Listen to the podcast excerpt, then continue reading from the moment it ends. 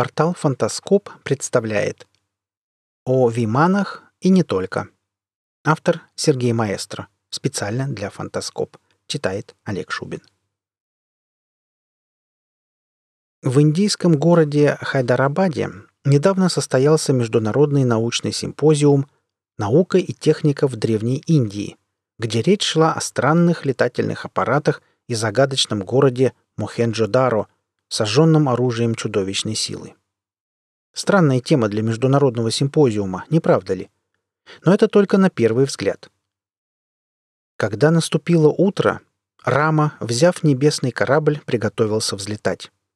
Тот корабль был большим и прекрасно украшенным, двухэтажным, со многими комнатами и окнами. Корабль издал мелодичный звук перед тем, как взмыть в заоблачные выси. Именно так описывается в древнем индийском эпосе Рамаяна старт бога-героя в небесном корабле. И это не единственное свидетельство. Почти во всех текстах на санскрите есть рассказы о том, как боги сражались в небесах, используя некие летательные аппараты виманы, оснащенные смертоносным оружием. Например, в книге великого мудреца древности Махариджи Бхарадваджа «Виманик Пракаранам» трактат о полетах – упомянут мощный луч света, который фокусировался на любом объекте и его легко уничтожал. Кроме того, многие древние манускрипты содержат технические подробности древних аппаратов со словами, которые с большой степенью точности можно перевести как «тяга», «графит», «покрытые медью катушки», «кристаллические индикаторы». Также имеются подробные инструкции для пилотов виманов, что градус достоверности описываемого поднимает еще выше. Согласно этим инструкциям, то эти аппараты были способны зависать в небе, резко менять направление движения, скорость и подниматься даже в космос. Также общеизвестно, что Индией и Тибетом в свое время интересовались нацисты. С начала 1930-х годов каждый год они посылали в эти места свои экспедиции. Возможно, кое-что они нашли по части летательных аппаратов – да и не только. Не забывайте, что именно они первыми применили реактивные двигатели на самолетах, начали строить дискообразные летательные аппараты и вплотную подошли к созданию ядерного оружия. К счастью, не успели. Древнеиндийские манускрипты утверждают, что древнюю индийскую империю Рама 15 тысяч лет назад разрушило применение некого мощного оружия. Английский исследователь Дэвид Давенпорт, проведя исследование Виманик про Коранам и Рамаяны, где описана сила этого оружия, пришел к выводу, что город Мухенджо-Даро, относящийся к древнейшей доарийской цивилизации в бассейне реки Инд на территории Пакистана, и ряд других городов-спутников были уничтожены атомными взрывами. Вот что сказано об этом событии. Бог Гурка прилетевший на быстрый и мощный Вимане, послал против трех городов мощный одиночный снаряд, заряженный всей мощью Вселенной. Сверкающий столб дыма и огня вспыхнул, как десять тысяч солнц. Погибших людей было невозможно распознать, а выжившие прожили недолго. У них выпали волосы, зубы и ногти. Очень похоже на преступления американцев в Хиросиме и Нагасаки, не правда ли? В этих городах после ядерной бомбардировки явственно просматриваются воздействия очень высокой температуры и сильнейшей ударной волны. Металл, стекло и керамика имеют следы оплавления, также часть песка остекленела. Но именно такие же следы обнаружены и на руинах Мохенджо-Даро. Но давайте вернемся к виманам. Согласно древним текстам, у богов имелись по крайней мере четыре различных типа летательных аппаратов – Сундара Вимана, Рукма Вимана, Трипура Вимана и Шакура Вимана. Первые два имели коническую обтекаемую форму и были трехуровневые. Двигатели располагались в основании. Трипура Вимана – корабль покрупнее и явно многоцелевой. Данный аппарат имел возможность использовать его как для воздушных, так и для подводных путешествий. Материалами для Виман, согласно Виманик Пракаранам, служили три вида металлов – сомака, саундалика, мауртхвика, а также сплавы, которые могли выдерживать очень высокие температуры. Отдельного упоминания заслуживает некий уникальный прибор, устанавливаемый на любом вимане. Ему посвящена целая глава Виманик про Каранам. Как рассказал доктор Нарин Шетх, он назывался Тухагарб Хадарш Янтра, и с его помощью можно было с высоты определять местонахождение любых укрытых под землей предметов. По мнению многих экспертов, речь идет о радаре, способном реагировать на замаскированные военные объекты противника. Данный прибор состоял из 12 блоков. Их детали содержали своего рода полупроводники чимбак-мани, сплавы, которые были источником шакти, силы. В данном случае, по мнению Нарина Шетха, речь идет об источнике мощного излучения, способном выявлять укрытые под землей предметы – посылая микроволновые сигналы и принимая их. Экспертам под руководством Нарину Шетху понадобилось три года, чтобы определить 14 материалов, из которых, согласно формуле, состоит сплав Чамбак-Мани. Затем при содействии Индийского технологического института в Бомбее ученым удалось изготовить его. Сплав описан как твердый материал черного цвета с магнетическими свойствами, нерастворимый в кислоте – в нем, в частности, присутствуют кремний, натрий, железо и медь. Но это всего лишь один из 32 приборов, которые, согласно описаниям, могли быть опционно установлены на летательном аппарате. Другие, по аналогии с современными, выполняли функции радара, фотоаппарата, прожектора, прибора ночного видения и автопилота. Были там еще и некие зеркала с линзами для визуальных наблюдений, так, одно из них, называемое «зеркало Пинджулы», предназначалось для защиты глаз пилотов от ослепляющих дьявольских лучей противника. Так с кем же столь технологично воевали древние индийские боги? Причем не только в Индии находят документы, подтверждающие подобные полеты.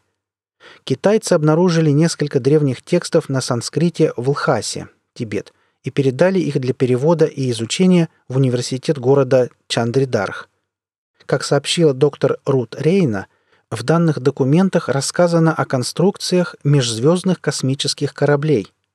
Описаны и двигатели, судя по всему, антигравитационные, в основе которых некая энергия под названием эго. Как следует из доклада доктора Рейны, эти машины назывались «Астра», и на них древние индийцы могли посылать людей в открытый космос и даже на любые планеты – в индийском эпосе Рамаяна, например, описано довольно подробно не только межзвездные путешествия на Астра, но и сражение на Луне между древними индийцами и воздушным кораблем врагов, предположительно атлантов, Вайликси, который одинаково хорошо маневрировал в атмосфере, космосе и под водой.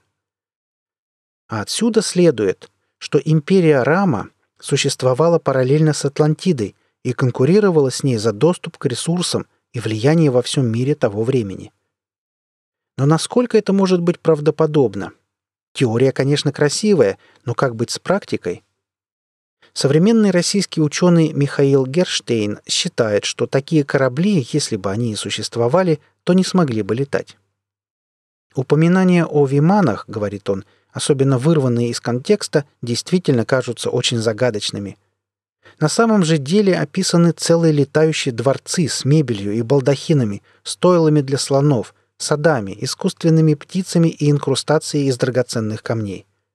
А некоторые небесные колесницы вообще были запряжены обычными лошадьми.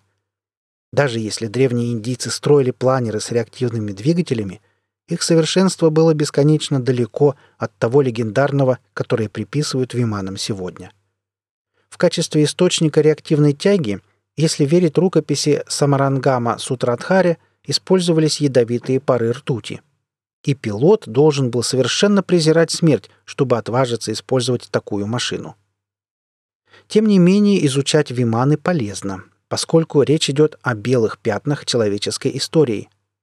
А за байками и в самом деле может стоять то, что индусы действительно владели неким искусством воздухоплавания – Иначе в их религии не было бы столь мощного пласта преданий о летающих машинах. Что же касается гибели Мохенджо-Даро, то вряд ли его конец наступил от атомного оружия. В различных местах города археологи нашли беспорядочные скопления скелетов мужчин, женщин и детей, некоторые со следами ран от мечей или топоров. Кстати, индийская официальная наука долго не воспринимала древние тексты всерьез. Но ученые изменили свое отношение после того, как китайские власти объявили, что они включают часть этих документов в свою космическую программу для изучения. Это первый случай, когда правительство какого-либо государства официально признает необходимость технологических исследований по древним источникам. Справедливости ради имеет смысл упомянуть Вадима Черноборова, инженера-конструктора аэрокосмических летательных аппаратов, координатора Общероссийского научно-исследовательского объединения «Космопоиск». По данному вопросу он сказал, «Сведения о Виманах дошли до нас в сильно искаженном виде. Писали не те, кто делал эти устройства, не те, кто пользовался ими, даже не те, кто видел, а их технически неграмотные потомки, передававшие через поколения уже искаженную информацию. Многие термины с тех пор исчезли, некоторые слова поменяли смысл. И если из описаний Виман убрать внешнюю полусказочную мишуру про слонов и балдахины, то останутся конкретные технические характеристики. Можно, конечно, спорить о том, как выглядели Виманы, но до нас дошло огромное количество наглядных подсказок. Ведь Виманы называют не только управляемые летательные аппараты в индийских древних преданиях, но и еще святилища ступы, главную часть храмов святилищ. Тысячи таких виман сохранились по настоящее время – Архитектурно они похожи на вертикально вытянутые диски, колокола или маковки наших церквей. Проекты перспективных аэрокосмических многоразовых летательных аппаратов подобного вида сейчас только разрабатываются. Nexus, Phoenix, Vtovl, Serv. Но двигатели для них пока еще не готовы. Кстати, вполне вероятно, что древние виманы каким-то образом работали на ртути – но не обязательно отбрасывали ее пары. Уже сегодня существуют перспективные проекты, в которых ртуть не покидает корабельные емкости. Например, в середине 1990-х годов изобретатель Виктор Рояко из Днепропетровской области предложил ртутный реактивный двигатель с замкнутым циклом. Затем инженер Виталий Новицкий разработал аппарат Вимана-1, в котором тягу должен был создавать ртутный вихрь. Физик-практик Спартак Поляков даже провел эксперименты с устройством, разгоняющим ртуть по спиральным каналам в замкнутом пространстве. Получил тягу в несколько килограммов. Более того, путем экспериментов установил оптимальную форму конструкции. Его установка напоминала колокол, характерную форму для многих виманов. Так что есть все основания полагать, что в ближайшие лет 50 сказка превратится в историю – вот только чему эта история может научить современного человека? Мохенджо-Даро все-таки был разрушен. Вы слушали статью о Виманах и не только. Автор Сергей Маэстро. Специально для Фантаскоп. Читал Олег Шубин.